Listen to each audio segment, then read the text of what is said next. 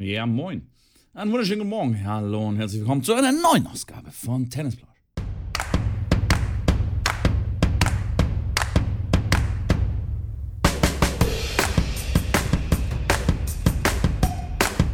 Herzlich willkommen zu einer neuen Ausgabe von Tennisplausch. Meine Damen und Herren, mir gegenüber digital. Hör auf zu lachen, ey. Ich war so gut im Flow, Mensch. Naja, Sorry. ihr wisst schon, Sorry. ihr wisst schon, wer mir gegenüber sitzt äh, ja. und mich von meinem Bildschirm anstarrt und mich anlacht. Schrambini, wie geht es dir? Die wichtigste Frage des Tages. Die wichtigste Frage des Tages. Mir geht's gut. Ich kann mich absolut, absolut gar nicht beklagen. Sehr gut, ähm, so will ich dich ähm, hören. Ja, von daher, ja, ich bin froh und mutes und äh, meine Koffer sind noch nicht gepackt. Aber das kommt äh, jetzt sehr, sehr zeitnah und dann geht's die Reise los nach Übersee. Von daher, mir geht's gut, aber wie geht's dir, Mitko? Fantastisch. Wobei, äh, ich war kurz erkältet, so ein bisschen. Noch bin ich äh, leicht angeschlagen und hatte so eine belegte Stimme und hatte so ein bisschen Angst, dass ich äh, quasi äh, ja, nicht so richtig aufnehmen kann. Aber wie man hört, die Stimme ist okay. Passt alles wunderbar. Aber kann mich nicht beschweren. Alles gut. Das sich ich würde aber einmal kurz nachhaken bei diesem, bei diesem Packen. Mich würde es sehr gerne interessieren, ob du so ein Typ bist, der wirklich so 20 Minuten bevor der Flug geht, schon äh, erst anfängt zu packen oder bist du so, fängst schon eineChe vorher an? Ich meine das, glaube ich, mal erzählt zu haben, aber ich erzähle es ja. gerne nochmal. Und zwar bin ich derjenige, der wirklich, bevor er das Haus verlässt, packt. Also ich bin wirklich ah, okay. der. Und du schmeißt da auch alles rein, gell? Das so war's. Also du ja, nimmst es einfach und also, schmeißt so. Nee, also gut, die Socken und Unterhosen, die schmeiße ich, ja. Aber die T-Shirts, die lege ich rein, die Hose wird gelegt, ein Hemd wird auch gelegt. Also du hast keine Checkliste sozusagen, ne? Ich glaube, daraus ist die Checkliste geboren worden oder das kann sein. Weißt du noch? Ich habe ja. hab tatsächlich, also es kommt, ich würde sagen, von zehnmal, wo ich das Haus dann verlasse und am Flughafen bin, würde ich sagen, es ist achtmal irgendwas, wo ich nicht dabei irgendwas vergessen habe. Das sind aber alles immer so wirklich mega kleine Sachen, wo es mich gar nicht stört, dass es nicht dabei ist. Aber irgendwas denke ich, oh, jetzt keine Ahnung, zum Beispiel habe ich das Nagelset jetzt äh, liegen lassen, weil ich es vor zwei Tagen benutzt habe und besser, wenn ich es dabei hätte, zum Beispiel. Ähm, aber jetzt wirklich was Großartiges vergessen tue ich nie, weil die Sachen, die wichtig sind, die habe ich ja schon im Automatismus drin. Okay. Ja. Das Wichtigste ist eh, glaube ich, der Pass, der Reisepass. Dann noch Visa oder was auch, was Dokumente halt. Ja. Und dann eine Kreditkarte, oder? Und das Telefon. Genau. Und dann kommt genau. man eigentlich schon zurecht. Es das sei stimmt. denn, man reist nach, keine Ahnung was, nach irgendwo Papua Neuguinea, wo es keine Geldautomaten gibt. Da wird es wahrscheinlich auch Geldautomaten geben, zumindest am Flughafen. Zumindest am Flughafen, ja, aber wenn du dann so ins Landesinnere reingehst, da wird es schon schwierig. Ja, das kann sein. Nee, aber ansonsten, wie gesagt, die, die, die, der Automatismus ist da schon gut mittlerweile. Ich reise ja viel und ich, mir geht es einfach tierisch auf den Keks, wenn ich dann gepackt habe und dann, ich mache das ja aus dem Grund, weil ich nicht mehr dreimal drüber nachdenken muss, habe ich jetzt alles, habe ich jetzt auch das eingepackt und dann am besten den Koffer nochmal aufmache und gucke nochmal, habe ich jetzt das auch mitgenommen? Nee, ich will packen, Türe und dann zumachen, Türe zu und los geht die Reise. Da wiederhole ich mich auch wieder sehr gerne. Da hilft eine Checkliste, Mann. Weil dann weißt du, okay, ich habe es schon in den Koffer reingelegt, weil du das abgehakt hast. Mann, Mann, du machst, Mann, Mann. Du, du packst deinen Koffer mit einer Checkliste und hakst die ab? Ähm, teilweise schon, ja. Okay. Teilweise schon. Doch, doch, doch. Klar, klar, klar. Aber, aber in den letzten, äh, keine Ahnung, zwei, drei Jahren sind wir auch nicht so groß äh, rumgereist jetzt mit der Familie zumindest. Und unterwegs auf Turnieren bin ich sowieso nicht. Von daher hatte ich jetzt nicht so viel abzuchecken. Und wenn wir innerhalb von Deutschland reisen, ich meine, hey, wenn wir jetzt von Stuttgart nach zum Bodensee fahren, dann brauche ich keine Pampers mitnehmen. Kann ich auch da unten kaufen. Ja, ja, klar, verstehe ich. Und wenn du im Auto unterwegs bist, ist es ja eh entspannter, da musst du nicht wirklich ja, aufs Kilo klar. gucken, da packst du eher ein bisschen zu viel an als zu wenig. Das hat man dann meistens mit, wenn man dann gerne auch mal mit EasyJet fliegt oder sowas oder mit so Billigfliegern, was ja bei mir auch immer mal wieder vorkommt, da hat man immer den Spaß dann äh, an, der, an der Kontrolle, auch mit dem Handgepäck. Da muss man dann immer sehr, sehr gut gut packen. Und schlimm ist dann immer, wenn du mit 23 Kilo irgendwo hinfliegst und auf dem Rückweg gibt es dann nur den billigen Ryanair-Flight, den du sehr, sehr gerne nimmst, weil der direkt geht für 38 Euro. Da sind dann aber halt anstatt 23 Kilo halt irgendwie nur 20 Kilo oder noch weniger. Äh, und das sind natürlich auch im Handgepäck sehr, sehr, sehr streng. Also mit meinen Spielern bin ich oft auch so gereist, dass die Spieler ihre Tennistasche mitgenommen haben, also komplett die große 15er Tennisbag. Ganz interessant für viele da draußen, die sich immer fragen, okay, was geht da und was geht nicht. Wir sind in den, also ich würde sagen, von 100 Flügen war es, glaube ich, ein Flug, wo so ein Theater gab, dass die dann gesagt haben, nee, das muss mit aufgegeben werden. Wir haben es dann oft so gemacht, dass die Tasche an sich von dem Volumen, von der Größe, wir haben sie leer gemacht, dass da wirklich auch in dieses vorgegebene Kästchen da reinpasst, aber die Schläger ragen halt ein bisschen raus. Das ist halt immer das Problem. Und ähm, dann haben wir das immer so gemacht, dass einer halt eingecheckt ist und die Tennistasche sozusagen beim anderen irgendwie 50 Meter weiter weg hat stehen lassen und als der dann eingecheckt hat, ist der andere eingecheckt gegangen, sodass die vorne gar nicht die Tasche überhaupt gesehen haben, sozusagen, die Handgepäckstasche, die Tennistasche. Und danach in der Sicherheitskontrolle, in der Sicherheitskontrolle haben die, denen ist das egal. Die kontrollieren einfach nur die Taschen und fertig. Denen ist das wurscht, äh, wie groß das, äh, das Gepäckstück ja, sozusagen und beim Boarding? Beim Boarding? beim Boarding sind sie natürlich jetzt deutlich viel strenger geworden in, letzten, in der letzten Zeit, aber auch da war das eigentlich nie, nie ein Thema, weil wenn die kam, hat man die Taschen, dann haben wir die zusammengedrückt und gesagt, hey, die kann man, die, die ist, die, da ist nichts drin, die ist, die ist halt einfach so groß, weil sie so groß ist. Und wir wollen halt die Tennistasche mit den Flieger nehmen, wegen den Tennisschlägern und wegen der Kälte im Flieger, weil er natürlich im, im Frachtraum äh, dann Minusgrade dann herrschen und das natürlich schlecht für den Schläger, fürs Material, vor allem für auch für die Bespannung dann ist, wenn man dann nicht vor Ort dann eh nochmal neu bespannt. Das waren dann immer die Gründe oder sind die Gründe, warum das immer sinnvoll ist, das mitzunehmen. Und das ist auch ein kleiner Tipp für alle da draußen, wenn ihr mal irgendwo mit euren Kindern auf Turnier reist, nehmt immer ein, ein Outfit, ein Match-Outfit, die Schuhe vor allem auch und äh, ganz wichtig die Schläger mit ins Handgepäck.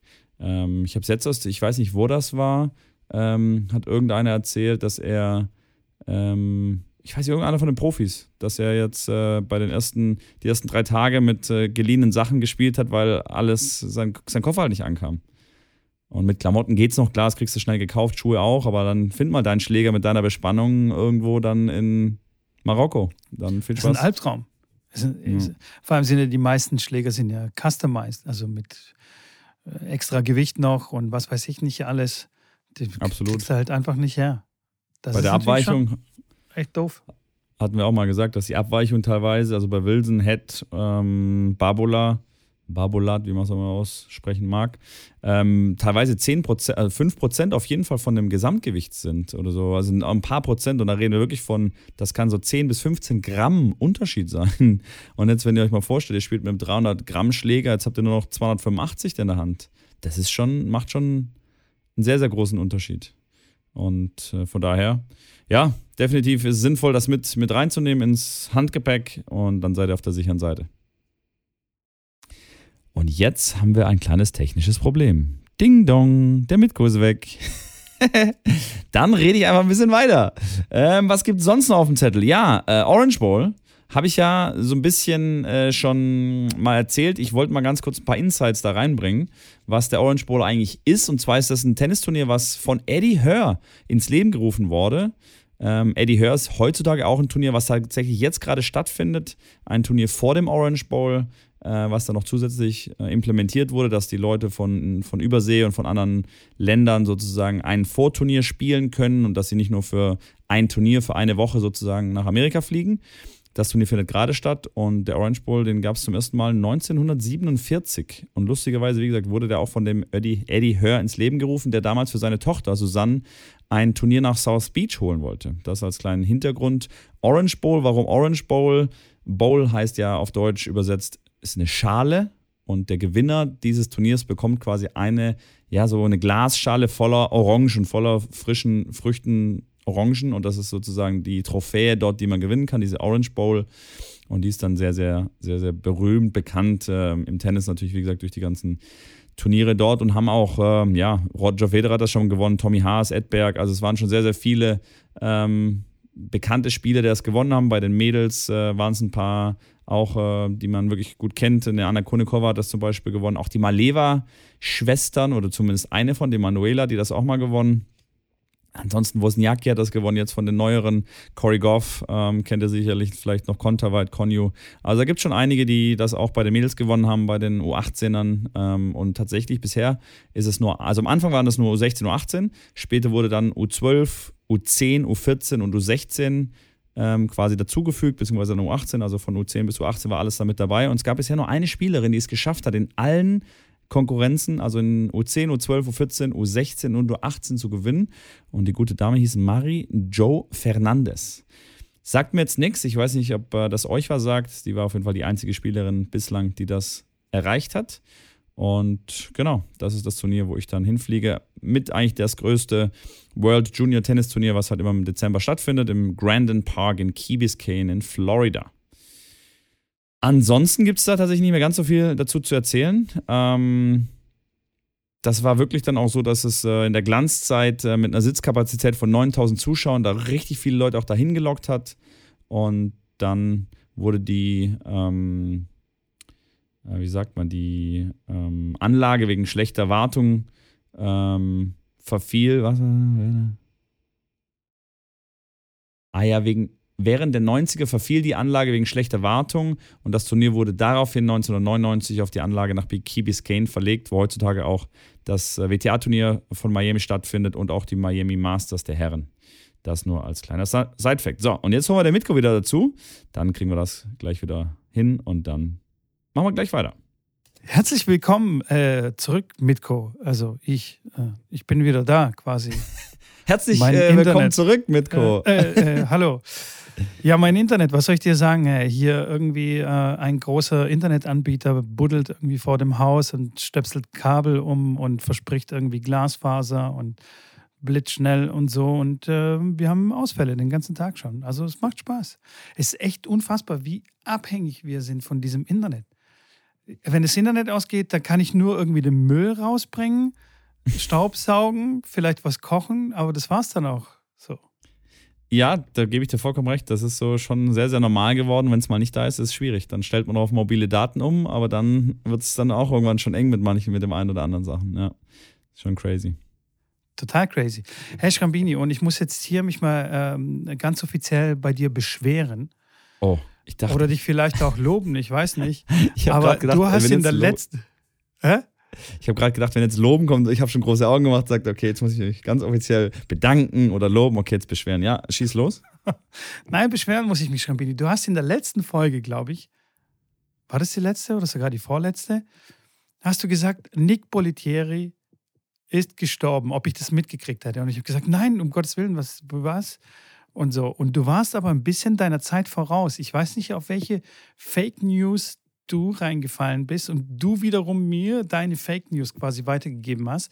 Und ich habe sie geglaubt und ich habe mich danach echt noch voll gewundert. So, ich gucke bei Instagram, niemand schreibt irgendwas, keine Fotos mit Nick Bolitieri. Vor allem bei Tommy Haas habe ich mich echt gewundert. So, hä?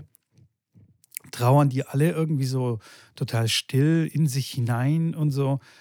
Ähm, habe aber nicht weiter darüber nachgedacht und habe es auch nicht weiterverfolgt. Du weißt ja, wie Medien, äh, wie ich Medien verfolge, also nämlich nicht so. Ähm, und dann gestern mache ich Instagram auf und tausend Nachrichten hier. Nick Bolitieri gestorben. Und ich sage, hä? Das kann doch nicht sein. Das, schon, das war schon vor zwei Wochen. oh Mann, Schrambini, was? Äh, klär uns mal auf, wo hast du das gesehen? Was, du bist, oder bist du ein, irgendwie Nostradamus? Oder? Das ist, also ich war dann Prophet? tatsächlich auch überrascht, weil auf Wikipedia wurde der Eintrag auch umgestellt. Ich habe äh, das nochmal nachgeschaut, weil auf Wikipedia war das auch so, dass das, äh, der Todestag ein anderer war. Das haben sie jetzt geupdatet. Ich habe die Nachricht irgendwo gelesen ähm, und da war so, dass da wirklich in meinen Augen, wie ich mich erinnere, dran stand, dass Nick Biotiere gestorben ist. Ähm, es kann natürlich sein, dass, es, dass er im Sterben lag oder dass der Todeszeitpunkt nicht genau ermittelt war zu dem Zeitpunkt. Ähm, und ja, die eine oder andere Medienseite einfach schneller war als, als die andere. Und bis dann wirklich das offizielle Todesdatum festgestellt werden konnte, hat es dann halt noch ein bisschen gedauert. Das ist ja oft dann so klar, wenn die in ihrer eigenen Wohnung sterben und dann erstmal ja, niemand was davon mitkriegt und die dann erstmal ein paar Tage verschollen sind, bis man dann mitkriegt, dass er gestorben ist. Aber ja, ändert ja an der Sache jetzt heute nichts mehr. Ähm, jetzt ist er, glaube ich, wirklich äh, gestorben. Und wir hatten ja letzte Woche schon ein bisschen darüber erzählt, was das für ein, ja, Koryphäe war, quasi der, der Tennistrainer und vor allem der Akademiegründer und mit wie vielen Nummer eins der Welt er quasi zusammengearbeitet hat, die bei ihm trainiert haben, mit denen er gearbeitet hat. Ähm, aber hat auch sonst halt wirklich auch viel, viel für das, für das Tennis gemacht und für die Bekanntheit des Sports. Und Gott hab ihn selig. Ja, definitiv. Und äh, wen es interessiert, also auf Instagram gibt es jetzt aktuell ganz viele Bilder, zum Beispiel auf dem Profil von Tommy Haas, von ähm, Andrew Agassi äh, und was weiß ich, noch viele andere, die ihn halt mal getroffen haben, die Ehre hatten, mal mit ihm zu sprechen oder mit ihm zu spielen oder bei ihm zu trainieren. Sehr interessant auf jeden Fall. Ich habe das damals verpasst, ein Foto mit ihm zu machen. Dummerweise habe ich mich nicht getraut, glaube ich, damals. Ähm, blöd. Blöd. Einfach so eine Sache, dass man sich nicht traut, jemanden zu fragen, ob man ein Foto machen kann, ist auch so ein blöd, oder? Das ist wie wenn du eine Vorhand in die Netzwurzel reinspielst aus dem Halbfeld raus. ja, aber ich muss sagen, jetzt zum Beispiel, ich habe jetzt, ich habe zwar, ich habe zum Beispiel jetzt kein Foto mit Roger Federer, wo, ich, wo wir trainiert haben, nach dem Training, so ein typisches Trainingsfoto. Haben wir auch nicht gemacht, weil Janne gesagt hat, er weiß nicht, er, er nimmt das gerne einfach mit als Erinnerung oder als, als eine tolle Erfahrung, aber er will jetzt nicht ihn fragen und ihm da auf den Keks gehen. Das geht ja immer so ein bisschen in die Richtung, dass man den Leuten dann nicht zur Last fallen will, wobei die wahrscheinlich da absolut gar kein Problem in dem, in dem Moment dann haben. Aber ich bin auch da eher so ein bisschen vorsichtig, weil ich weiß, wie oft die genervt werden. Teilweise wirklich, du bist beim Mittagessen und bist am Essen und die Leute kommen dann an den Tisch und fragen, ob sie ein Bild mit dir machen können, wo ich wirklich äh, einfach das nicht verstehen kann, wie man das machen kann. Aber die haben dann wirklich gar keine Skrupel. Ähm, und von daher bin ich auch generell, ich ja, halte mich da auch ein bisschen zurück, weil ich natürlich jetzt die andere Seite kenne von wie ist es, wenn du ein Profi auf so einem Turnier bist und wie ja, beschäftigt dich das auch, die ganz Großen, die machen das natürlich gerne und machen das natürlich und nehmen sich da Zeit dafür. Aber ähm, ja, ich kann auch, also ich mache es nicht auch um so ein bisschen, weil, nicht weil ich mich nicht traue, einfach mehr um zu wissen, dass die, glaube ich, auch froh sind, wenn sie einfach mal nur Tennisspieler sein dürfen. Ja, bei Nick ist vollkommen. Verstehe Bei Nick ist es vielleicht noch ein bisschen was anderes, weil er natürlich dann auch Trainer ist oder Akademiebesitzer. Ich meine, wenn ich beim Toni Nadal, wenn ich den sehe und den frage, fühle ich mich noch ein bisschen anders, wie wenn ich einen Rafa selber frage. Aber ja, also das soll jetzt nicht heißen, dass ihr nicht nach Bildern fragen sollt, wenn ihr die seht, macht das ruhig. Und das ist natürlich ein tolles Erlebnis und, und die machen das, wenn sie Bock drauf haben, machen sie das und wenn sie keine Lust drauf haben, machen sie es natürlich nicht. Aber ja, ich sage, ich habe, wo wir, wir haben, wo ich, wo ich trainiert habe mit den, mit den sehr bekannten Spielern, und das war jetzt nicht nur Roger, äh, habe ich äh, auf dem Platz nie ein Foto gemacht. Aber sicherlich auch, weil Janik gesagt hat, dass er das jetzt nicht wirklich braucht oder möchte. Und ähm, dann war das für mich auch völlig in Ordnung. Ich, ich bin da so ein bisschen zwiegespalten. Jetzt, während du das so erzählst, ähm, kann ich das natürlich vollkommen nachvollziehen, dass ich, dass man jetzt, keine Ahnung, wenn man jetzt Roger beim Mittagessen sieht, dass ich da jetzt nicht hinrenne, ihm die Gabel aus der Hand hau und mich auf seinen Schoß setze und sage, come on, äh, lass uns ein äh, Foto zusammen machen. Das ist ja natürlich Blödsinn. Das ist ja Verletzung der Privatsphäre. Aber wenn er in so einer Situation ist, wo ihr eh schon ein bisschen miteinander zu tun habt, wie auf dem Tennisplatz zum Beispiel beim Training, wo es wirklich keine Anstrengung für ihn erfordert oder zu sagen, so, hey, okay, alles klar, cool, komm, machen wir ein Erinnerungsfoto, das verstehe ich schon dann nicht danach zu fragen. Ich weiß nicht, ob man sich dann nicht in ein paar Jahren oder, ähm, also ich würde mich dann ärgern, weil ich in dem Moment quasi nicht Mut gefasst habe oder beziehungsweise aus einem vielleicht auch falschen Zurückhalten dann keine Erinnerung habe, also keine bildliche Erinnerung. Also irgendwie was festgehalten, sondern nur in, mhm. in meiner Birne. Und ähm, weiß nicht, was denn für ihn, wie du es schon sagst, ist es ja sehr gang und gäbe, dass er, dass er ein Foto macht und, und man denkt so, ja, man will ihm nicht zur Last fallen, aber ihm fällt es, glaube ich, überhaupt gar nicht auf. Er denkt dann nicht in dem Moment, oh, schau mal, der Janik, mega cool, der wollte gar kein Foto von mir. Der wollte mich vorhin in Ruhe lassen. Das wird jetzt mein Buddy. Weißt du, das ist so ein bisschen der Gedanke auch dahinter. Weißt du, äh, das glaube ich, ich, nicht, aber ich lasse ihn mal in Ruhe ich würde da mal ernsthaft gern mit dem sprechen. Also ich würde, und wenn ich, wenn ich mal wieder die Chance habe, mit einem von den ganz Großen zu sprechen, ähm, vielleicht sehe ich ja, also ich sage, die Leila Fernandes, die trainiert ja in, in, in Miami mit dem Onkel von der Spielerin, mit der ich da auch äh, hinfliege, die ich betreue. Ähm, vielleicht habe ich mal Chance, mit ihr darüber zu sprechen, wenn ich sie treffe. Werde ich mal machen. Ich werde das mal als, als auf meine To-Do-Liste draufschreiben, wenn ich das nächste Mal jemanden sehe, äh, wie das da ankommt bei den Großen, wenn man die dann nicht fragt, ob die sich danach denken, ach krass, guck mal, der hat mich jetzt gar nicht nach dem Foto gefragt, das ist ja sehr angenehm oder dass ich denke, okay, was ist das, mag der mich jetzt nicht oder ob die sich da gar keinen Kopf drum machen. Ähm, das ist dem vollkommen ich, scheißegal. Ja, ich glaube, na, weiß, ja, scheißegal, wahrscheinlich schon in irgendeiner Form, aber ich glaube schon, dass die eher überrascht sind, wenn da kein, wenn da, wenn jemand kein Foto oder keine Unterschrift haben will, sondern einfach nur den Moment dann genießt. Äh, das ist ja das, was wir letzte Woche besprochen haben, dass dann irgendwas passiert und alle im Handy drauf sind und alle das nur festhalten und gar nicht wirklich den Moment dann genießen. Ähm, ich hätte persönlich für mich wahrscheinlich in Roger gefragt und hätte ein Foto gemacht. Aber ich wusste, dass Yannick ähm, das nicht wollte. Also er hat da nicht gesagt, nee, machen wir auf keinen Fall, sondern er hat gesagt, er wird nicht jetzt hingehen und will jetzt gar kein Foto mit ihm machen. Ähm, und dann habe ich das einfach quasi so als sein Trainer dann angenommen, respektiert und habe es dann einfach auch so gemacht. Ähm, aber hätte das er jetzt gesagt, er, er, hätte er gesagt, er hätte schon gerne eins, aber traut sich nicht, dann hätte ich sicher gefragt. Also dann wäre es, das ist für mich ja. dann, wäre dann für mich kein Thema gewesen. Aber ja, das stand im Weißt du, das, das ist aber so ein bisschen ein Unterschied, ob du jetzt quasi du daneben stehst, während Yannick äh, mit ihm spielt und du die ganze Zeit mit deinem Handy auf Roger hältst, weißt du, beim Spielen und denkst, wow, geil, und kommentierst noch so, ja, und hier stehe ich neben Roger und bla bla. Weißt du, das ist ja so wirklich so durch die Kamera gucken. Aber wenn du jetzt zwei Stunden trainiert hast, hier eine gute Zeit hattet und so, und dann zum Schluss macht man kurz ein Foto, finde ich das jetzt echt nicht schlimm, dass man da, also weißt du. Nee, das finde ich auch nicht. Das finde find ich auch nicht schlimm. Finde ich echt nee. nicht dramatisch und ich glaube, das macht den Leuten auch ähm, nichts aus. Und ähm, ja, ich glaube nicht, dass es positiv in Erinnerung bleibt, wenn einer mal kein Foto möchte. Also ich, das wäre, glaube ich, schon zu viel verlangt auch schon. Das ist so eine, schon zu weit gedacht von demjenigen, der kein Foto will. Verstehe ich, verstehe ich, aber jetzt zum Beispiel bei uns, ich meine, Janik war ein, ja, ein Qualifikant und dann, klar, haben wir damit ein paar Mal mit Roger trainiert. Äh, das ist, glaube ich, die absolute Ausnahme, dass wir dann nicht nach dem Voto fragen, weil da sowohl klar der Trainer als auch der Spieler natürlich sagt, krass, äh, was ist das bitte für ein Erlebnis, will ich auf jeden Fall festhalten und das irgendwie mir äh, einrahmen und bei mir ins Wohnzimmer hängen. Ähm, weiß ich nicht. Ich sage, ich, ich weiß es nicht. Auf jeden Aber Fall. ärgerst du dich jetzt im Nachhinein? Dass ich du jetzt kein Foto mich, mit ihm nee. hast. Also, wenn du mich fragst, ich hätte lieber eins als keins.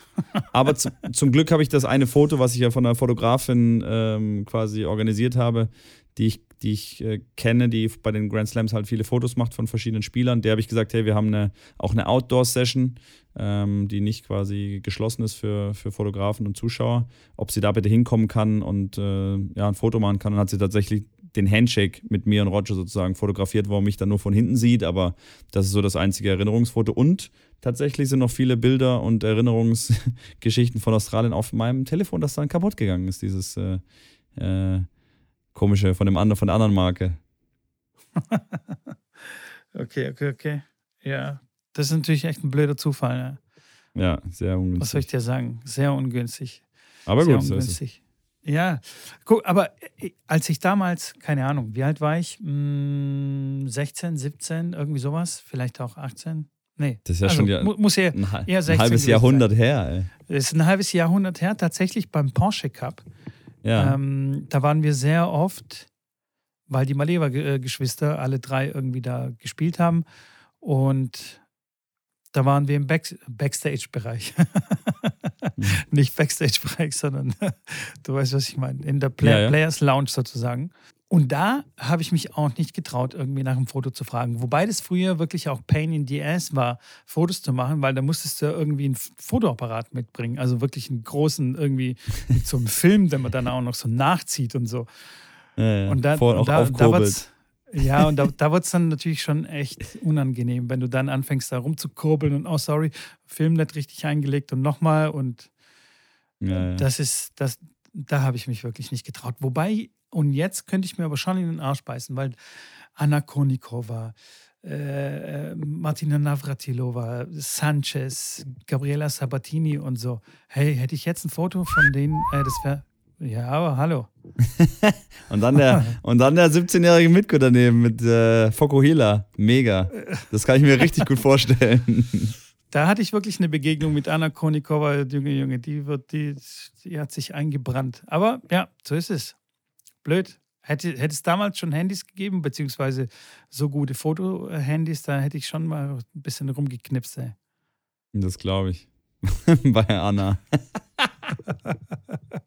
Ja, aber da auch in den Players Lounges, also da war ich, ich habe da zum Beispiel noch, also ich habe da, okay, es wäre gelogen, wenn ich sage, ich habe noch nie in der Players Lounge irgendwo mal ein Foto gemacht. Ähm, aber da habe ich mich komplett zurückgehalten, weil das ist wirklich so, wirklich Privatsphäre. Okay, aber du ähm, bist das Stuff. Du bist das Stuff. Ja. Ich war Guest. Auf meinem aber Ausweis selbst als Guest, Guest, drauf. Aber wenn ich dich als Guest da reinhole, dann würde ich sagen, Mitko. Ja, deswegen habe ich mich ja ein bisschen zurückgehalten. Komplett klar. normal, da wirst du es nicht nach Unterschriften fragen oder Fotos machen. Also ich habe wirklich auch schon Guests dann irgendwo bei Turnieren mitgehabt oder Guests von Yannick, die eigentlich da Tennis begeistert sind. Äh, und klar, dann sitzt du in der Players Lounge und isst, dann setzt sich ein Fognini an den Tisch, weil er sagt, ob er zu uns sich setzen kann.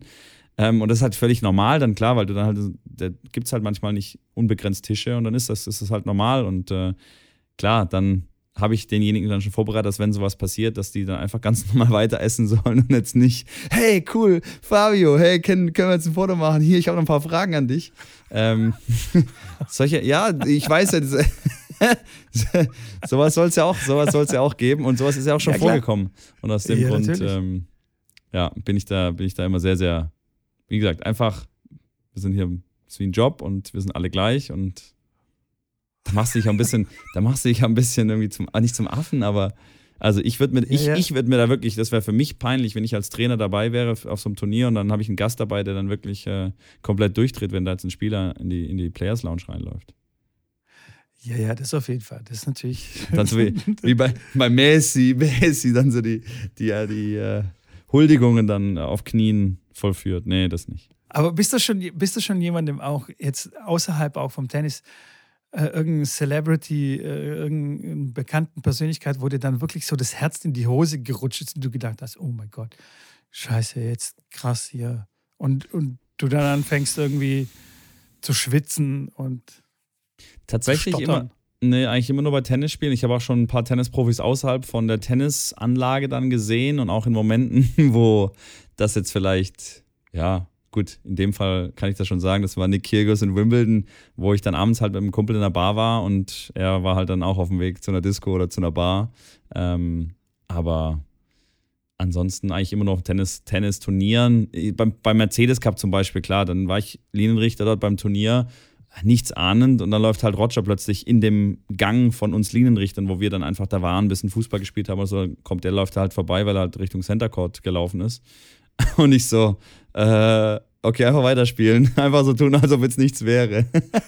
das war schon so ein Moment, wo du gedacht hast, okay, krass. Äh, kurz genickt und Hallo gesagt und dann war dann auch schon der Moment schneller vorbei. Aber da war ich damals, wie alt war ich da? Weiß ich nicht. Anfang 20, das war schon, das war das erste Mal, wo wir uns dann quasi persönlich gesehen haben. Ja. Ja, das ist schon geil. Man wird dann schon so ein bisschen ja, unglaublich. Komisch dann. Am, am Anfang ist es auch da. Es ist, ich habe dann ihn auch selber dann dort beim Turnier auch nochmal nach einem Foto gefragt. Das ist aber schon richtig, richtig lang her. Ähm, aber das ist wirklich die Überwindung dann und dann siehst du den, wo du wirklich so viele Stunden deines Lebens verbracht hast, vor einem Bildschirm den anzuschauen und plötzlich steht er so neben dir, ist es völlig, völlig surreal. Ich meine, jeder, der ihn mal angesprochen hat und, und er hat dann auch zurückgeantwortet und kurz ein Foto gemacht, sich kurz die drei Sekunden genommen. Der weiß, wovon ich spreche, glaube ich.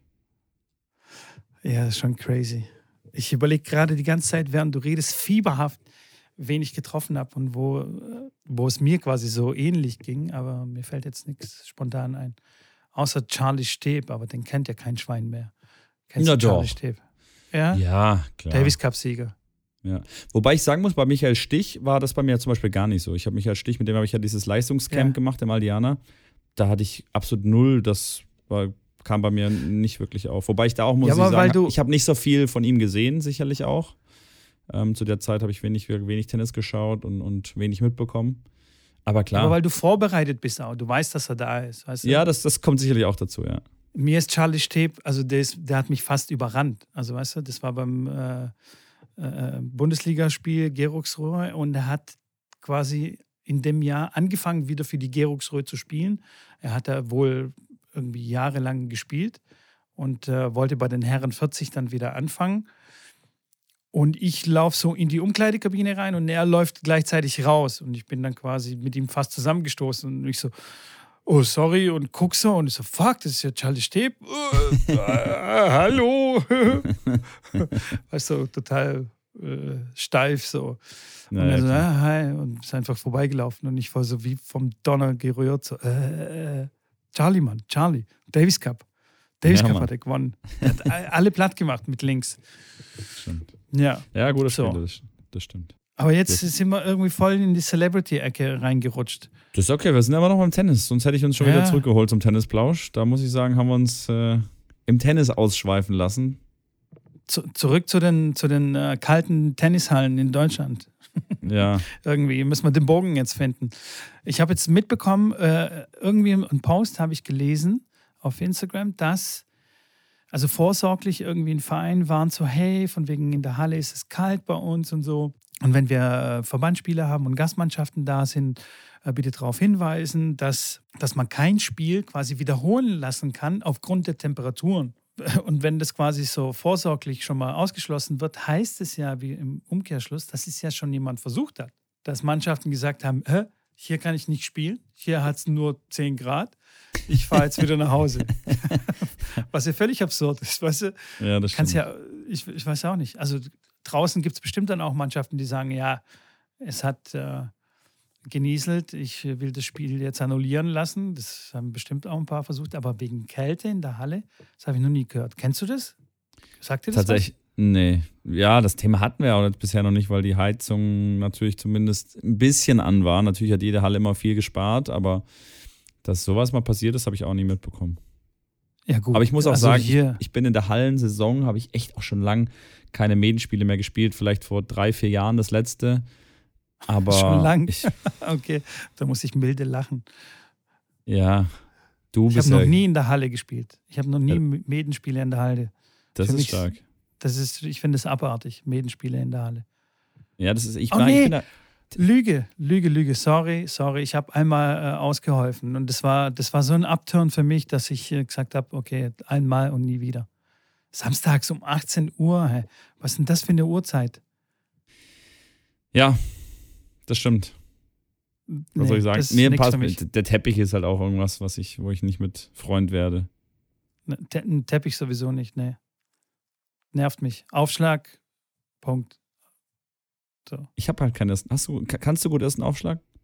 Ja, ich kann auch schon viel Schnitt und so. Ja, Schnitt kriege ich auch hin, aber so. ich habe nie wirklich schnell servieren können. Also für meine, sag ich mal, Verhältnisse. Ich habe dann auch 180, 185 dann serviert, aber ich habe den ersten nie wirklich großartig nutzen können, einsetzen können. Habe viel mit dem hm. Kicker, Kicker gemacht und dann irgendwann ja, 180 ist schon okay, würde ich sagen. Ja, das ist okay, aber ja, ja, Warum das ist war nicht die langsam. Konstanz nicht so geil oder was? Die nee, dann weiß ich, also nee, ich habe das nie wirklich groß eingesetzt. Ich habe dann immer irgendwie Mittel oder Mittel gesucht, dass ich über mein, mein, meine Schnittaufschläge mehr mein Spiel aufziehen kann. Weil ich glaube auch mit dem schnellen Aufschlag, wenn er dann schnell wieder zurückkam, ich dann auch tatsächlich ein bisschen mehr gestruggelt habe. Aber wie gesagt, so genau habe ich mein Match nie analysiert. Ich hatte keinen Trainer, der mal mein Match aufgenommen hat und gesagt hat, hier Janik, guck mal, so machen wir das jetzt. Das war das irgendwie Learning by Doing. Okay, Leider. Da hatte ich halt, mehr Glück, ja. Mein Vater bei den meisten ist. Mir dann so eine 40, 40 Folien PowerPoint-Präsentation äh, gehalten, allein nur über den Aufschlag, was ich hätte alles machen können und was, was so los war. Also ja, von dem her. Ja. Nee, Aber Aufschlag ging, ging schon. Ging findest du das, findest du das, ähm, wenn ich dich jetzt so frage, kenne ich die Antwort wahrscheinlich schon, aber Findest du das wichtig oder ein grundessentielles Tool, Matches aufzunehmen und sich danach die anzuschauen? Oder sagst du, ja, dass ja. was das. Ja, ja, auf naja, jeden Fall, klar. Ja, aber du, du sagst ja, ja, ja. Wie viel von deinen Schülern, Stand heute, die du jetzt gerade im Training hast, von wie vielen hast du schon mal ein Match auf dem Video dir angeschaut oder gesehen? Von keinem. Äh, nee, also von, von, von den jetzigen Schülern niemand, weil niemand dafür bezahlt, ist ja klar. Aber, Aber die, Frage, die Frage ist ja, die ich mir da stelle, ist das so, dass die wissen, dass sie das machen können, dass sie, oder dass das, weil du sagst, das ist essentiell wichtig. Ja, natürlich muss ein Trainer dafür auch bezahlt werden. Der nimmt sich ja dann die Zeit dafür, sich das anzuschauen und das zu analysieren. Das sind wahrscheinlich auch zwei Stunden, wenn es ein Match eine Stunde ist, weil das eine Stunde zum Anschauen, Stunde nachbereiten ist. Aber wenn man sagt als Trainer, und ich bin da der gleichen Meinung, deswegen ich streame ja die Matches ganz oft live von den Spielern, dass sie A, sich selber das nochmal anschauen können, dass es der Trainer von denen anschauen kann, dass es die Eltern anschauen können, dass es jeder nochmal, wenn er Lust hat, sich das auch im Nachhinein nochmal anschauen kann. Aber hauptsächlich auch für mich, dass ich das nochmal anschauen kann und den Kindern dann auch das zeigen kann, damit es auch gar keine Diskussion gibt. Ich sage, ich hatte mit den ein oder anderen Spieler immer wieder nach dem Match dann eine Diskussion, was dann nicht umgesetzt wurde oder was sehr gut umgesetzt wurde. Äh, und die haben da einfach klar ein ganz anderes Gefühl dafür. Aber zurück zu dem eigentlichen Thema. Ich finde, dass das 0,0 stattfindet auf irgendeinem. Also jetzt im kompletten Hobbybereich brauchen wir es nicht, klar, das ist, da sind wir uns einig. Aber wenn man sagt, man spielt Medienspiele und man ist ein bisschen ambitionierter und trainiert auch mehr als einmal in der Woche, dann finde ich das auch unglaublich wichtig. Aber das wird von 100 Kindern oder von 1000 Kindern da draußen in Deutschland, wird das vielleicht bei einem Kind gemacht. Also ich glaube nicht mal, dass es in, von 101 ist, wo wirklich der Trainer das einfordert, das macht, dass die Eltern das aufnehmen, dass das Kind das aufnimmt und dass man sich dann mal danach mit, mit so einem Match befasst.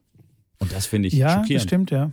Ja, in der Tat, ja. Aber ich glaube, das ist wirklich ein Zeitproblem und auch ein, einfach ein Fokusproblem. Also als ich mit meinem Schüler, also als ich nur einen Spieler quasi betreut habe, da haben wir sehr viel aufgenommen. Er hatte einen Camcorder damals noch und äh, wir haben wirklich sehr viel aufgenommen. Ich habe sogar eine äh, Aufnahme auf Instagram mal ver veröffentlicht, die ist von 2008 oder so, als ich mit ihm quasi Punkte gespielt habe. Davon habe ich wirklich sehr viel. Und ähm, da war es da war's klar, weil ich hatte Zeit, ich hatte nur einen Schüler. Wir konnten spielen, wir, könnten, wir konnten aufnehmen, ich habe Matches aufgenommen, wir haben es danach analysiert, wir haben es angeguckt.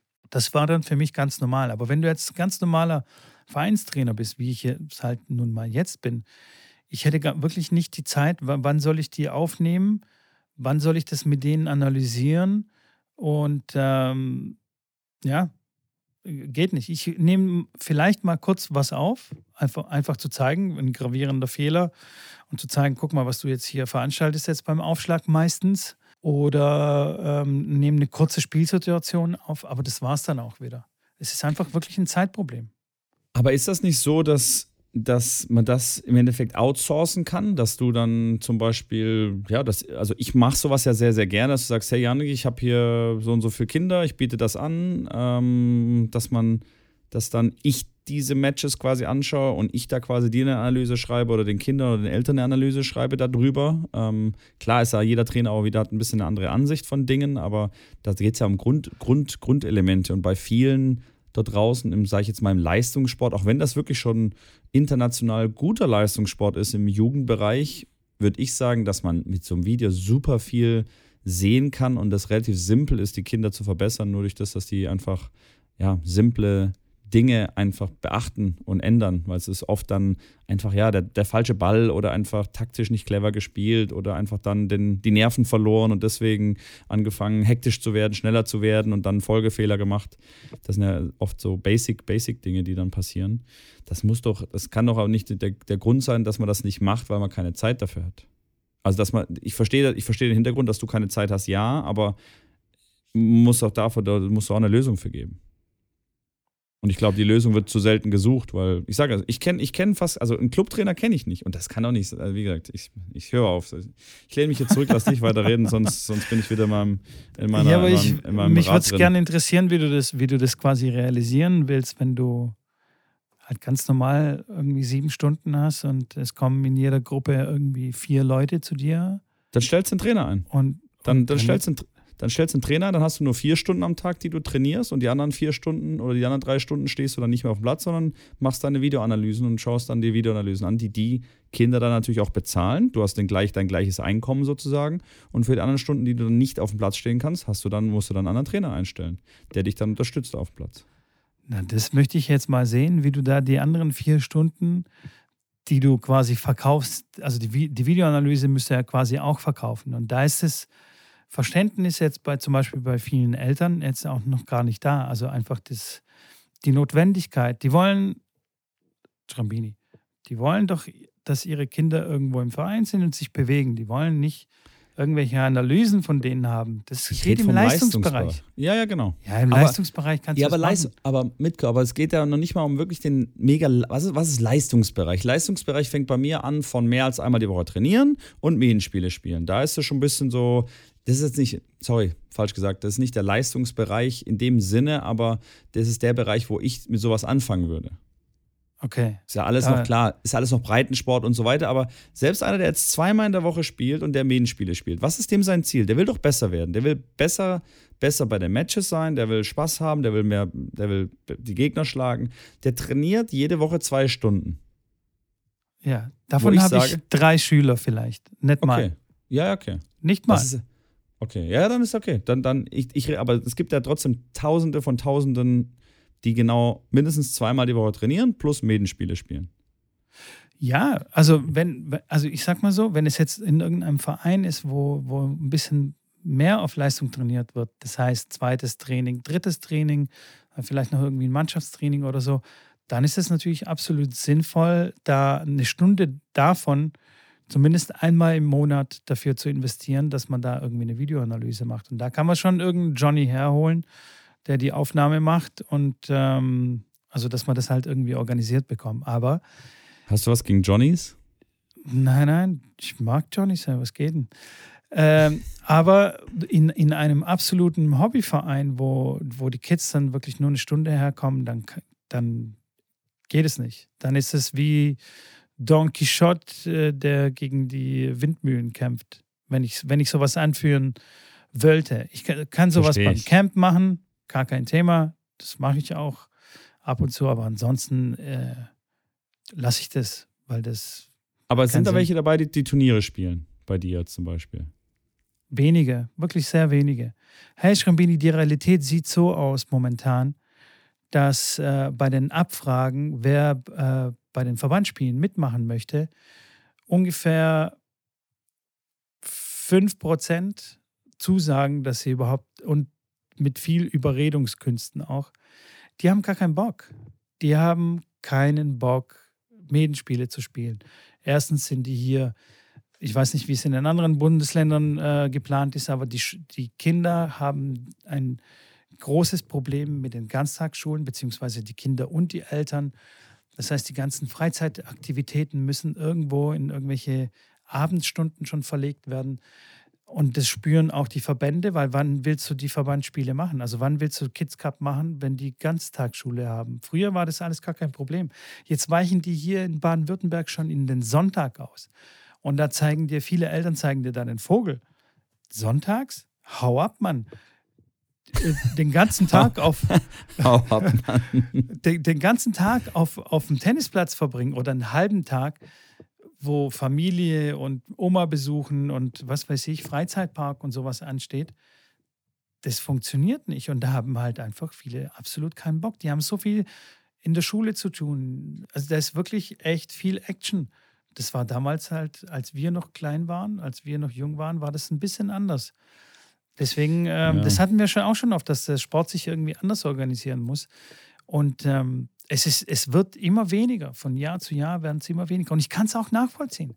Ich kann es auch wirklich nachvollziehen. Ich hätte wirklich keinen Nerv an deren Stelle, dann auch noch an einem Samstag, um mich um neun zu treffen, bei einer Mannschaft von, von sechs Leuten, bist du irgendwie bis um 14 Uhr, bist du da, 15 Uhr bist du da unterwegs. Keine ja, Freizeit. ich sage, ja, verstehe ich. Ich, wie, ja, für, für, das war jetzt mehr, wie gesagt, für die, die wirklich sagen, sie wollen ein bisschen sich verbessern, sie wollen ambitionierter sein, sie gehen auch mal auf ein LK-Turnier, spielen vielleicht auch mal ein Ranglistenturnier. Das sind ja eher so für, für, die, für diese Leute ähm, angedacht. Klar. Äh, weil ich immer die sind, die sind dann meistens in einem Kader zum Beispiel. Ja. Und da wird hoffentlich auch sowas gemacht. Also ich kenne viele Kadertrainer, die, die mit solchen Tools dann arbeiten. Ich weiß nicht, wie, es bei, bei dir aussieht. Aber die Kadertrainer, die ich kenne, sind mega cool und die machen das. Okay. Stark. ja, aber das ist, das ist äh, die Realität ohne Witz, Schrambini. Äh, ja. Deutschland ist, da sieht es wirklich ganz schlecht aus, wenn du auf Leistung irgendwas machen willst, ähm, stehen die Chancen nicht gut. Fußball, ja, ist halt cool, Verein, Handball, ja. cool, alles okay. Ich sehe auch jeden, also ich habe Training immer samstags im Sommer neben einem Fußballstadion. Und da ist, da ist wirklich, jeden Samstag ist da ein Turnier. Ich weiß nicht, ob das, ob das Turniere sind oder ob das normale Ligaspiele sind, aber halt so Bambinis, weißt du, alle Altersklassen. Das Feld wird in, keine Ahnung, in acht Feldern aufgeteilt und da ist Action von neun bis elf. Und dann ist neun ist die Hölle los und um 11.15 Uhr ist kein Mensch mehr auf der Anlage. Ist alles, alles schon durchgel durchgelaufen. Ist halt einfach bei Fuß beim, beim Fußball. Das stimmt, ja. Äh, und und, und dann, dann, da weißt du einfach, auf was du dich einlässt. Das ist so programmierbar. Und beim Tennis, pff, Ja, was ne? soll ich sagen? Du weißt, Hast du, ja, es ist ja richtig, ja, ja, klar. Das ist, das ist ein ähm, Organisationsproblem. Ja. Ach, da kann ich mich in Rage reden. Zeit, Zeitproblem. Viele genau. Probleme. Apropos, pro, ab, apropos, apropos, jetzt habe ich's. Probleme. du hast äh, was auf Instagram gepostet. Was ich. Was ähm, habe ich gepostet? Ja, ich habe da so ein, so ein Audiobuch, glaube ich, ah, war das. Jetzt, okay. Was man ja. sich runterlauden kann. Ja, danke, sonst hätte ich das ver vergessen. Hey, gut, dass du Nicht, Werbung für meine Sachen machst. Weil es mich auch persönlich selber interessiert. Das ist ein Audiobuch, was du äh, gemacht hast, was man sich runterladen kann oder ja, kaufen kann. Ich glaube, der, der Link ist noch in der Story oder in der, zumindest in der Bio dann, wenn der Podcast Jetzt dann momentan noch, ja. Dann werde ich auf jeden Fall noch ein paar Mal äh, äh hochladen. Also pass auf, ja, folgendermaßen, sag mal kurz 2000, genau. 2018 habe ich gedacht, da war ich im äh, Urlaub in Spanien, habe gedacht, hey, ich habe Bock irgendwie sowas wie ein Buch zu schreiben. Also Buch in Anführungsstrichen. Das sind im Endeffekt irgendwie an die 40 Seiten ein längeres PDF, sage ich mal. Mhm. Ähm, wollte ich einfach mal so eine kleine Zusammenfassung machen, wie, was es dazu braucht, um mehr Matches zu gewinnen, weißt du? Mhm. Also, ob das jetzt mental ist äh, oder bei der Organisation oder was man beachten sollte beim, beim Trainieren. Und das habe ich in so neun Kapiteln zusammengefasst damals. Jetzt ich kurz, aber jetzt, jetzt, ich muss kurz da reingrätschen. Gerade haben wir darüber gesprochen, dass so Leistungstennis eigentlich, es entwickelt sich alles in die andere Richtung und jetzt machst du so ein Buch fürs, äh, für, das, für den Leist, für den. Nicht jetzt, 2018. Ach, da wollte, ach, da war, da, okay. Da wolltest du 2018. Okay. Da habe ich das geschrieben. Da habe ich ach es so. geschrieben. Genau. Ah, okay. Aber nie genau, wirklich genau, genau. dann irgendwie doch. online publiziert auch. auch. Doch, doch, doch. Das habe ich dann schon publiziert und ähm, habe das äh, zum Verkauf angeboten. Das haben auch wirklich ein paar Leute gekauft tatsächlich. Yay! Und ähm, 2020 äh, habe ich das sogar an Clubmitglieder und Hallenabonnenten äh, habe ich das verschenkt, damals als, als es mit Corona angefangen hat. Was habe ich so Sharing is Caring mäßig und so. Mhm. Haben auch, keine Ahnung, pff, hunderte runtergeladen. Und jetzt habe ich mir gedacht, hey, wir machen doch einen Podcast. Wir haben doch das ganze Equipment. Wieso mache ich nicht eine Audioversion daraus und äh, biete es nochmal an?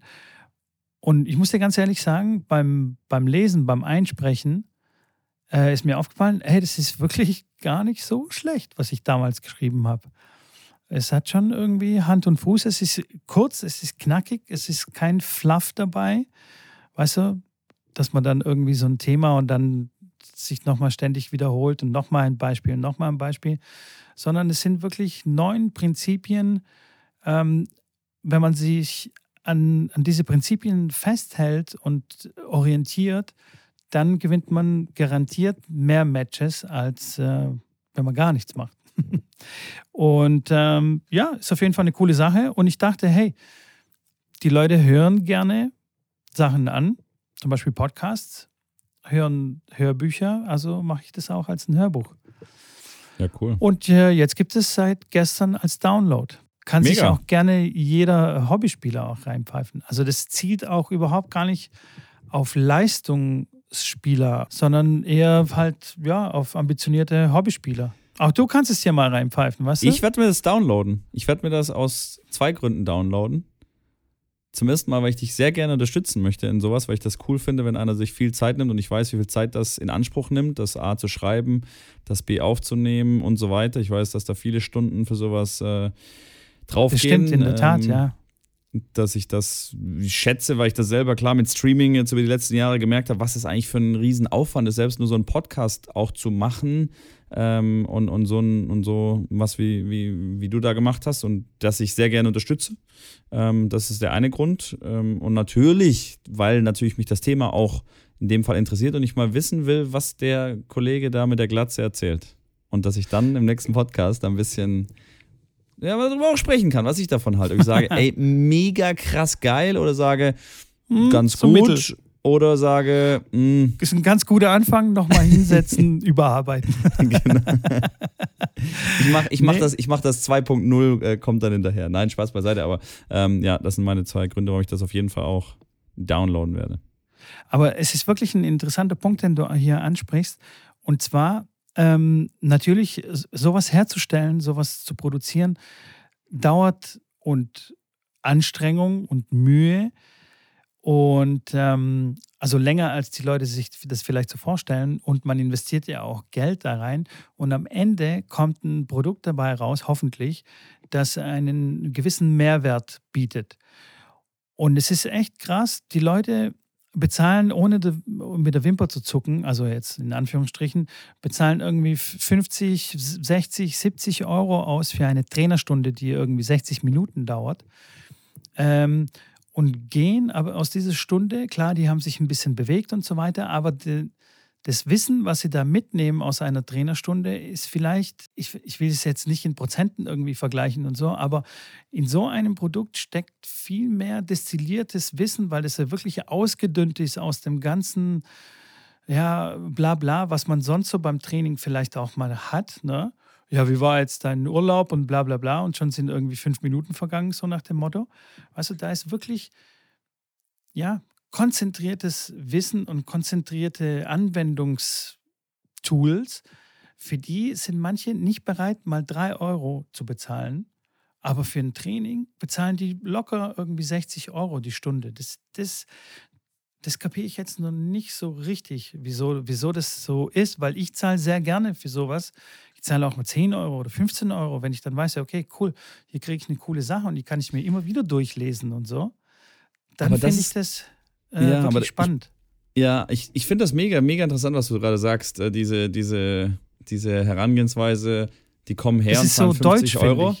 Ja, die das zahlen 50 Euro für eine Trainerstunde und ja, dann hast du ein bisschen, klar, wie du sagst, hast dich bewegt, hast vielleicht auch ein bisschen was gelernt, gehst danach mit einem ganz guten Gefühl raus, aber bist dann auf der anderen Seite noch nicht mal ein Zehntel davon bereit zu bezahlen für irgendwas, wo du mit mehr Wissen rausgehst. Äh, gebe ich dir vollkommen, dass das sehr, sehr komisch ist. Und ich glaube, wie du gerade schon sagst, du gibst gerne dafür 15 Euro aus, wenn du weißt, dass du dann mehr Wissen bekommst. Aber das ist ja genau das, was da das Problem ist. Bei einer Tennisstunde wissen die, was sie erwartet. Sie wissen, sie werden bewegt, sie wissen, sie schwitzen ein bisschen, sie wissen, sie lernen ein bisschen, vielleicht haben sie ein bisschen Spaß, danach fühlen sie sich gut. Dafür sind sie bereit, 50 Euro auszugeben. Bei deinem Hörbuch, das ist, ich kaufe die Katze im Sack. Also da ist, glaube ich, wie ich das auch schon mal bei einem anderen, in einer anderen Folge erwähnt habe, dieses Restaurant, was das Essen serviert und du kannst das bezahlen, was du findest, ist es wert dass dieses Restaurant mehr Geld verdient, wie wenn die fixe Preise hätten, ähm, weil der Mensch dann für das, was er bekommt, danach mehr bereit ist zu bezahlen, wie davor, wenn er noch nicht weiß, was kommt. Und ich glaube, ja, ja. das ist, ja, äh, aber, aber das ist halt schwierig. Und das ist ein, ein, ein, ein System, klar verstehe ich, dass man das schwer äh, selber machen möchte, aber so ein, so ein komplettes Ding kostenlos anzubieten, sagen, hier, hörst dir an, und danach entscheide, also ich, mein Preis wäre zum Beispiel für dieses Produkt, finde ich angemessen 29 Euro. Das ist eine, keine Ahnung, eine halbe Stunde wirklich Wissen, was mich 18 Stunden gekostet hat, aufzuschreiben, zu vertonen, zu schneiden, hochzuladen, Paywall und so weiter zu machen. Ähm, und das wäre jetzt mein Preis. Ich gebe es euch allen umsonst der ganzen Welt und ihr sagt danach, was ihr bereit seid zu zahlen und überweist das mir sozusagen. Weiß ich nicht, ob das dann der bessere Weg ist, aber ich finde es auf jeden Fall spannend und ich glaube, das ist der einzige Grund, warum die Leute da nicht mal drei Euro oder ich glaube schon, dass es einige gibt, die da für drei Euro jetzt für, dein, für deinen Download da bezahlen. Weil drei Euro ist wirklich, also da kriegst du eine Kugel Eis mittlerweile für. Ähm, das sollte dir schon dann sowas wert sein. Aber ähm, ja, wenn man es nicht weiß, was man kriegt, weil keiner will Geld ausgeben und danach noch Zeit verschwenden, eine halbe Stunde sich dein Gesülz anhören und danach denken, was hat der für eine Scheiße gequasselt, das äh, will man Geld zurück. Ja, gebe geb ich dir recht. Auf der einen Seite gebe ich dir recht, auf der anderen Seite es sind ja auch viele Leute, die mich ja schon kennen, sozusagen. Weißt ja. du? da zieht dann quasi das Argument nicht. Weißt du, wenn du jetzt was machst, die Leute kennen dich, die wissen, was, was sie erwarten was sie ungefähr erwartet, weil sie ja schon bei dir oft gespielt haben. Ja. Und dann, und dann, und dann zieht es ja nicht mehr so richtig. Und, das ist echt schwierig. Und ähm, ich glaube, das ist tatsächlich was Deutsches mit dem Internet auch. Mhm. Man kauft bei Amazon ein, bei Zalando und so weiter, da wo man es gelernt hat und so.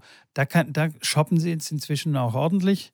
Aber wie lange hat es gebraucht, um da diese, diese Hürden, das zu überwinden? Ne? Und sowas, ein Wissen einzukaufen im Internet, ist ja nochmal ja noch eine schwierige Sache für, für die Deutschen. In Amerika oder äh, in anderen internetaffineren Ländern ist sowas gang, gang und gäbe und da geben die Leute wirklich auch mehr Geld aus und sind da bereit dafür. Hier in Deutschland ist es gerade noch in den Kinderschuhen, würde ich jetzt mal sagen. Jetzt überleg mal, drei Euro, ich habe das angeboten für, für drei Euro, drei Euro plus. Das heißt, die Leute können mir dann auch mehr bezahlen. Wenn sie denken, okay, alles klar, das ist eine coole Sache hier von Mitko oder was weiß ich, kenne ich. Ich weiß, was, was das für eine Arbeit ist, kann ich auch 5 Euro dafür bezahlen. Also das, das muss ich aber vorher bezahlen. machen? Das musst du vorher machen, genau. Das geht im Nachhinein halt eben nicht. Ja, das, ja, das, ja, ja verstehe ich. Ich glaube, es, und, es ist cooler zu sagen, also ich glaube, es ist einfacher für die Leute zu sagen, hier, es kostet einen Euro, hörst dir an für einen Euro und am Ende hast du die Möglichkeit, wenn du sagst, hey, das war mir einfach nicht mehr als ein Mehrwert als ein Euro, dann hast du es für einen Euro bekommen, aber wenn du sagst, hey, ich wertschätze das, dann kannst du nochmal Betrag X spenden sozusagen. Ich glaube, das würde wahrscheinlich mehr Leuten irgendwie dazu überreden, weil die werden ja alle überschüttet im äh, äh, online. Du kannst ja heutzutage nirgends mehr reingehen, selbst auf Instagram. Du kriegst ja nur Werbung von irgendwas und Wissen hier, Wissen da. Jetzt äh, Masterkurs über Reels, Masterkurs über Video, äh, wie man Video schneidet, Masterkurs über wie spiele ich perfekt Schach und so weiter. Das sind die Themen, die mir gerade viel vorgeschlagen werden, weil ich natürlich in den Sachen äh, mich interessiert zeige. Aber klar, wenn du da, dann ist da. Aber machst klar, du sowas? Machst du nee. auch mal einen Kurs? Siehst du? Wobei, nee, das stimmt nicht. Ich sage nicht nee, ich wenig. Aber also ich habe jetzt zwei Kurse schon gekauft. Ähm, ja, beide gut, beide okay. Beide, wo ich jetzt sage, das war jetzt kein Geld rausgeworfen, aber das sind dann klar, das sind dann 30 Euro mal da, 30 Euro hier. Da musst du dann schon überlegen, okay, ist es mir das wert? Was ist es mir wert? Und ja, danach äh, ja, resümiere ich dann, ob es das wert war, sozusagen. Ja, ähm, also ich, ich finde. Wehe, sorry, und wehe, ja. man hat einmal eine schlechte Erfahrung damit gemacht. Wehe, und das hat bestimmt jeder mal, dass irgendjemand mal online was gekauft hat, wo du danach denkst, oh, da wurde ich gerade richtig schon reingelegt oder das war richtig ein Fehlkauf. Und das triggert natürlich, wie wir wissen, mehr, wie wenn du zehnmal was Tolles hast. Einmal die schlechte Erfahrung, die triggert dich mehr und wird dich immer weiter zurückhalten oder eher skeptisch sein. Und du wirst ja klar, ich, ich krieg, ich krieg jeden, jeden, jede Woche kriege ich einmal, äh, glaube ich, 48 Millionen Euro überwiesen. Nächste Woche ist es 96 Millionen. Also ich bin eigentlich schon Milliardär mittlerweile. Du musst ja, ja überall, bist du nur am Aufpassen, Vorsicht, Tricken, Scam und so weiter. Das, Aber klar, das auf, da, davon Leute, mal abgesehen, kennen, also dass ja. es wirklich Scam äh, gibt und dass es wirklich Sachen gibt, auf die man nicht klicken sollte, weil sich dann irgendwelche Pop-ups äh, äh, auftun, das, das, das, das, ist ganz klar. Ich rede jetzt hier von ganz normalen Angeboten. Also ja, mal schauen, wie sich das entwickelt. Ich bin auch gespannt. Vielleicht mache ich wirklich mal als, als Gegenexperiment auch so ein, so ein, so ein ein Thema, was ich dann mal bespreche oder da irgendwie ausführe und dann sage ich, hier, das gibt's gratis und anschließend ist eine PayPal-Adresse, wo ihr sagt, wenn euch das was wert ist, schießt da drauf. Die 96 Millionen Euro aus der E-Mail könnt ihr da drauf überweisen. ja, bin ich gespannt, was dabei rumkommt. Ja. Schrambini, noch eine letzte Sache hier, ganz zum Schluss, Schrambini. Äh, wir brauchen oh eine neue Challenge und zwar ganz dringend. Es ist schon der 6. Dezember, äh, wenn wir hier aufnehmen. Ne? Wenn das Ding rauskommt, dann ist schon der 7. Wir sind spät dran. Wir brauchen eine Challenge. Und zwar haben wir uns überlegt, ähm, über Weihnachten eine Challenge zu machen, wäre echt zu krass Challenge und so. Das ist halt echt heavy. Wir wollen Familie, wir wollen fressen, wir wollen saufen, wir wollen uns nicht einschränken. Einmal im Jahr, hey, come on. Also yes. haben wir uns überlegt, wir machen jetzt eine, sieben Tage eine Challenge und danach nochmal sieben Tage und danach ist fertig für Dezember. Okay? Ja, ja. Also, Ohren auf. Wir wiederholen die Challenge mit dem, mit dem Handy und wir sagen, und wir, dieses Mal sagen wir nicht 30 Minuten, sondern eine Stunde lang das Handy nicht anfassen. Vor allem kein Social Media. Einfach Handy am Morgen ist tabu. Aufwachen, Kaffee trinken, machen, was man auch sonst immer macht, aber ohne Handy. Ja, hört sich gut an. Hat bei mir tatsächlich wirklich schwierig funktioniert, aber die sieben Tage, schwöre ich, werde ich durch, durchbringen. Ich kann, dir, ich kann dir auch eine kleine Hilfestellung an die Hand geben und an Gib alle mir mal an die Hand. draußen, yes. die da mitmachen wollen, das ist, weil es wirklich eine sehr gute Challenge. Ich habe eine App entdeckt. Ich weiß aber nicht, ob es die für dein komisches drittklassiges Handy geben wird. Äh, die heißt One Sec, also eine Sekunde. Ja. Äh, von dem deutschen, ähm, von dem deutschen Entwickler. Und zwar ist es wirklich sehr einfach. Wenn du Instagram aufmachst oder irgendeine andere Social Media App, kann man alles einstellen in, in den Einstellungen von dieser App. Dann schaltet sich so ein Bildschirm davor, also quasi schaltet sich diese App dazwischen und dann kommt so, so ein Balken runterläuft und jetzt sagt, äh, atme mal tief durch oder tief aus und ein. Und dann dauern, das dauert vielleicht sechs oder acht Sekunden. Ich weiß nicht, man kann das ja auch, glaube ich, einstellen. Und dann am Ende würde, wirst du gefragt, willst du wirklich Instagram aufmachen? Dann kannst du es aufmachen. Oder, nee, bring mich hier raus, ich wollte es eigentlich gar nicht aufmachen. Weißt du, gegen diesen Reflex, gegen dieses gelangweilte, ah ja, ich klicke mal drauf, also was diese, gegen diese Gewohnheit. Ja, und das ja. funktioniert wirklich unglaublich gut. Und in der App hast du sogar Statistiken. Hey, du hast in den letzten 24 Stunden hast du 25 Mal versucht, Instagram aufzumachen. Und du denkst so, what? Echt? Was für ein Idiot bin ich denn? Und ähm, es summiert dir sogar die Zeit, ich weiß jetzt nicht, auf welcher Basis das quasi berechnet wird, aber das summiert dir die Zeit, die du dir quasi gespart hast mit mindlosem Rumscrollen. Ähm, und bei mir kommen schon ganz haarsträubende Zahlen raus. Und ich bin ja noch relativ harmlos, würde ich sagen. Aber trotzdem, irgendwie so in zwölf Stunden hatte ich wirklich 20 Versuche, Instagram zu öffnen und eine Stunde gespart oder so. Eine Stunde, wo die Leute sagen, ey, ich habe keine Zeit zum ins Fitnessstudio gehen. Hier, ja, das stimmt. ladet euch die App runter und dann geht es. Ja, ich werde gleich mal schauen. Äh, one sec. Und dann. Und dann geht's los. Ab dafür. Auf jeden Fall. Es war mir eine äh, Freude, ein inneres Blumenpflücken, äh, wie immer mit Gleichfalls. Äh, ladet fleißig sein äh, Dings darunter, Leute. Das ist wirklich. So sieht's ein, aus, Freunde. Könnt, könnt, ihr gerne supporten, auch wenn ihr es gar nicht anhört, ladet es euch Auch wenn es scheiße runter. ist, einfach runterladen. Ja. das ist ein, äh, das ist ein, ja, ein Ding, was wirklich, ich, ich kann es nur selber. Ich sage ja, ich weiß nicht, wie viel Zeit war, ich weiß nur, wie viel Zeit sowas kostet, auch wenn es nur nur, nur eine Minute, auch wenn man nur eine Minute was aufnimmt, das zu schreiben, zu aufnehmen, dann musst du es wieder aufnehmen, weil die Aufnahme nicht passt und so weiter, dann nachbearbeiten, schneiden, irgendwo hochladen. Ihr könnt es euch nicht vorstellen. Appreciate das, das wäre äh, mir auch eine große, eine große Freude. Dann können dann dem, dem Mitko ein kleines Weihnachtsgeschenk machen, dass seine Frau auch wieder noch mehr Weihnachtsgeschenke kaufen kann. so wie die Werbung genau. von, Jack, von Jack24, ne? Hier, wie war das mit den Höschen? dass sie noch, noch, noch kürzere Höschen kaufen kann. Kennst du die nicht? Nein, ich gucke doch kein Fernsehen, ich weiß nicht. Ich kenne keine Werbung. ja, die ist schon richtig alt, die Werbung, die war großartig. Naja, gut, äh, in diesem Sinne, vergesst auf jeden Fall nicht zu abonnieren, das noch nebenbei, nachdem ihr, nachdem ihr das downgeloadet habt, genau, könnt ihr den Podcast auch noch abonnieren und gut bewerten. Ansonsten schreibt uns gerne Nachrichten, gerne Themenvorschläge, gerne Challenge-Vorschläge, wenn euch irgendwas einfällt zum Podcast, jederzeit gerne. Wir freuen uns immer wieder über Nachrichten. Ähm, die immer wieder ein, eintreffen. Und in diesem Sinne, ich habe äh, nichts mehr zu sagen, Mitko. Nee, ich auch nicht. Ich bin raus. Danke ja. für deine Werbung und äh, wir hören uns. Ja, auf jeden Fall. Macht's gut. Haut rein. Ciao. Ach so, eine letzte Sache hätte ich noch ganz zum Schluss.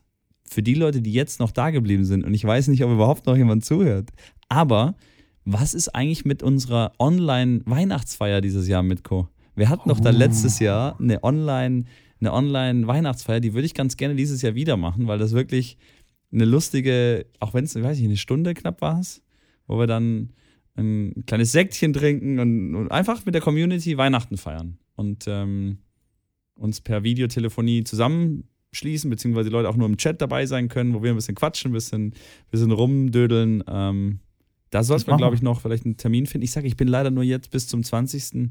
in Miami, aber irgendwas 20. bis 23. Ähm, Zwischen den Jahren, wenn man so schön sagt. Machen wir, machen wir danach, machen wir danach. Können wir auch nach Weihnachten. Ah ja? Können wir auch machen, ja. Zwischen 25, ja. also 26. ist der Montag und dann 31. ist wieder Samstag. Da finden wir da einen Termin in den, in den paar Tägchen. Das hört sich doch gut an. Fantastisch, Rambini. Mitten in meinen Umzug rein. Freue ich mich. ja, wir finden einen Termin. Hört sich gut an. Macht's gut. Jetzt bin ich auch raus. Das war's nur kurz noch zum Schluss. Schön, dass ihr bis zum Ende dabei geblieben seid. Alle, die jetzt noch zuhören, ihr seid die richtigen Fans. Vielen, vielen Dank dafür. Macht's gut, schöne Woche euch und bis zum nächsten Mal. Ciao.